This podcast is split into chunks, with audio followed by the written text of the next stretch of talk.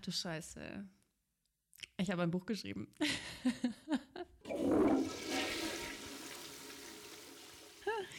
Und happy welcome zur Folge Nummer 3 in dieser Staffel. ja, und ich hoffe, du hast die anderen beiden Folgen jetzt angehört. Äh, sonst hast du keine Ahnung, wovon ich rede.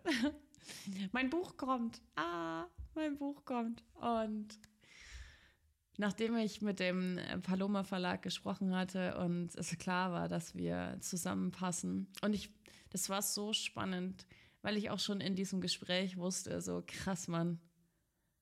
Krass, krass, krass, krass. Das wird einfach klappen. Ich weiß es, ich wusste vor dem Gespräch, dass das gut sein wird und dass ich nicht auf Verlagssuche gehen muss, sondern dass mich, dass ich beliefert wurde. Das wurde einfach, ich wurde beliefert, ich wurde beschenkt mit diesem wundervollen Verlag und mit dieser Reise. Und ich habe dann im Dezember, ja, 21 noch mein Business offiziell geclosed und habe alles schon vorbereitet. Und das war für mich echt ein riesiger Schritt. Und das habe ich in der letzten Folge schon gesagt. Das war so ein krasser Schritt. Und so, boah, scheiße, Mann, das war echt krass. und ich habe am 8. Januar 22 angefangen, das Buch zu schreiben. Und ich habe mir immer Montag und Freitag waren immer meine Schreibtage. Und ich werde nie vergessen, wie ich in meinem Schlafzimmer saß, auf meinem wunderschönen Sessel, rausgeschaut habe, meinen Laptop aufgeklappt habe, meinen neuen Laptop. Ich habe mir dafür extra einen neuen Laptop gekauft, weil ich wusste, ich werde dieses Buch nicht auf einem alten MacBook von 2015 schreiben. es wird ein neues MacBook geben. Ähm, und ich saß da und ich habe die ersten Zeilen geschrieben. Mir sind da wieder die Tränen runtergelaufen. Mir sind da einfach so die Tränen runtergelaufen, weil ich wusste, oh mein Gott, das ist, wird wirklich gerade Realität. Diesen Traum, den ich seit Ewigkeiten, Ewigkeiten in mir trage, zu schreiben. Ich liebe es zu schreiben und ich weiß, dass ich mit meinen Worten so viele Menschen bewegen kann. Und als ich dann angefangen habe zu schreiben, das war so, es war einfach so klar ich musste mich nicht hinsetzen und überlegen, wie baue ich das Buch auf oder ähm, was will ich dir da sagen oder mitgeben, sondern es war von Anfang an klar, wie dieser Prozess des Buches aussehen wird, was für Schritte es geben wird. Und zu erleben, dass deine Worte, deine Gedanken sich auf Papier, zwar digital, aber auf Papier manifestieren. Und du weißt, dass Tausende, Hunderttausende, Millionen Menschen deine Wörter lesen werden, ist so ein krasses Gefühl. Und mir ist es so wichtig, ich will Nachhaltigkeit, das ist mein, einer meiner höchsten Werte. Und ich will Dinge erschaffen, die bleiben. Ich will es was erschaffen, was bleibt. Und ich möchte keine Kinder. Das heißt, für mich sind es andere Dinge, die ich erschaffen darf, die bleiben, die meine Lebzeit überdauern, über die Menschen hoffentlich noch sprechen werden, wenn ich nicht mehr lebe, wenn ich nicht mehr auf dieser Erde weile, dass man diesen Namen noch kennt, dieser abgefahrene Name. Jessica Koschalla, ich finde meinen Namen so abgefahren. ähm, das ist das wird halt einfach bleiben. Und ich habe dann in diesem Schreibprozess, Montag und Freitag waren wie gesagt meine Tage, äh, wo ich geschrieben habe. Und ich habe das vor ein paar Wochen mal runtergebrochen. Es waren wirklich exakt 20 Tage, an denen ich geschrieben habe. Und es sind über 90.000 Wörter, glaube ich, geworden. Wir haben über 260 Seiten. Es ist ein Monster. In 20 Tagen habe ich so ein Monster erschaffen. Und dieser Schreibprozess war das einfachste am ganzen Buch. ich schwöre dir, im Nachhinein war das das einfachste. Und das sage ich seit, weiß ich nicht, seit eigentlich mein ganzes Leben lang. Wenn ich vorher gewusst hätte, was auf mich zukommt, hätte ich es nicht gemacht.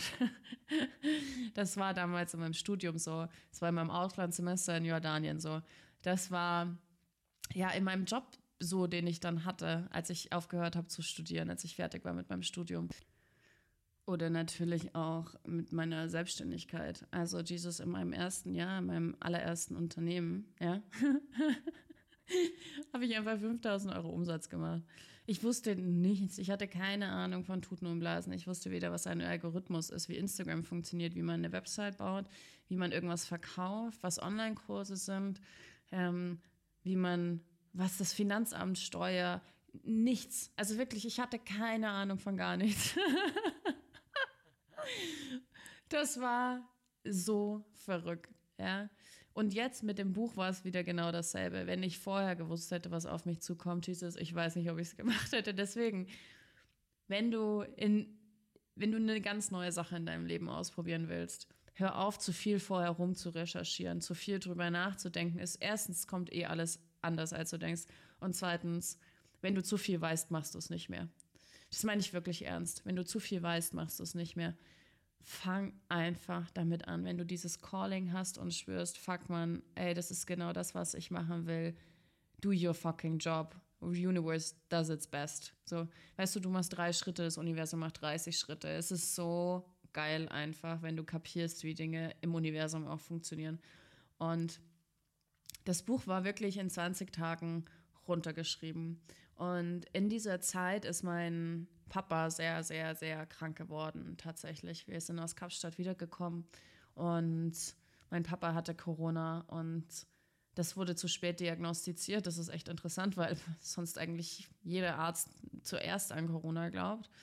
Mein Papa wurde nicht getestet und ähm, hat drei, vier Tage lang Corona gehabt, ohne dass es jemand wusste. Und meinem Papa ging es vorher schon gesundheitlich sehr schlecht. Und der ist ins Krankenhaus gekommen und ich hatte echt Angst, dass ich ihn nicht wiedersehe.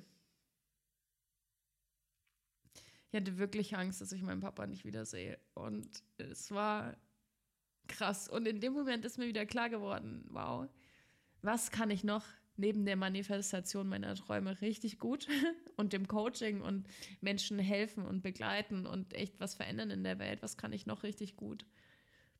Ich schaffe es echt richtig schnell, mich aus der Scheiße wieder rauszugraben.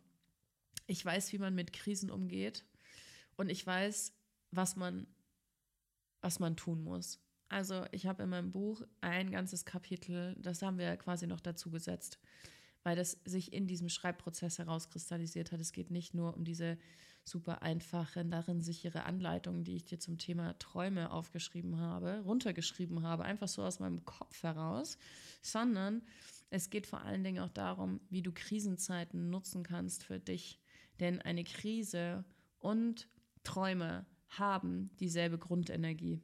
Da erfährst du im Buch so viel darüber, das wird dich umhauen. Es ist so krass einfach. Diese Erkenntnis hat mich auch wieder Blitz getroffen. Und das war der Punkt, als ich gemerkt habe, so, okay, krass, jetzt, now we talk serious. Als dieses Kapitel noch mit dazugekommen ist, habe ich auch gemerkt in diesem Schreibprozess, krass, ich werde hier gerade ein anderer Mensch. Denn du musst dir vorstellen, mh, hm, dieser Zeitpunkt, als es mit meinem Papa war, da war ich eigentlich auf dem Höhepunkt meines Lebens angekommen. Da war eigentlich alles perfekt. Und ich habe lange überlegt, wann und ob ich das teilen soll. Aber ich glaube, ich mache es jetzt. Ähm, ja, zu diesem Zeitpunkt ist nicht nur mein Papa gegangen. So. Ähm, ich habe kurze Zeit darauf auch ähm, den Mann verloren. Und das war eine Phase in meinem Leben, wo ich echt gedacht habe, fuck, vielleicht muss mich jetzt jemand in eine Klinik einliefern. also da war ich echt, puh, da war ich in den tiefsten Tiefen meiner tiefen Dunkelheit gefangen. Ja, ich war von Angst geplagt, ähm, von so einer Verlustangst, die mir die Kehle zugeschnürt hat. Ich bin in ein so tiefes Loch gefallen im März, dass ich nicht wusste, ob ich da alleine wieder rauskomme. Und das war wirklich eine krasse Phase. Und in der Zeit habe ich dennoch mein Buch geschrieben. Ich habe weitergeschrieben und all das, was ich da auch über mich gelernt habe und über die Welt gelernt habe und über Menschen gelernt habe und über Manifestation, ist Teil dieses Buchs geworden. Und deswegen bin ich so, so, so, so, so, so dankbar darüber. ja. Und ja, zu dem Mann-Thema mache ich wahrscheinlich noch mal eine extra Folge, die dann heißt, ach du Scheiße, ich bin Single. das mache ich dann noch mal extra. Ja. Und am 31.03. gegen 21 Uhr habe ich dann die E-Mail an meinen Verlag geschickt und habe gesagt, so, here you go. Da ist das Manuskript fertig runtergeschrieben mit so vielen tollen Kapiteln und Wörtern. Und ich kann dir gar nicht sagen, wie krass dieser Moment war, als alles von mir abgefallen ist, als ich wusste, so, wow, I did it. Ich habe das Buch fertig geschrieben. und danach, und danach ging die Arbeit erst los.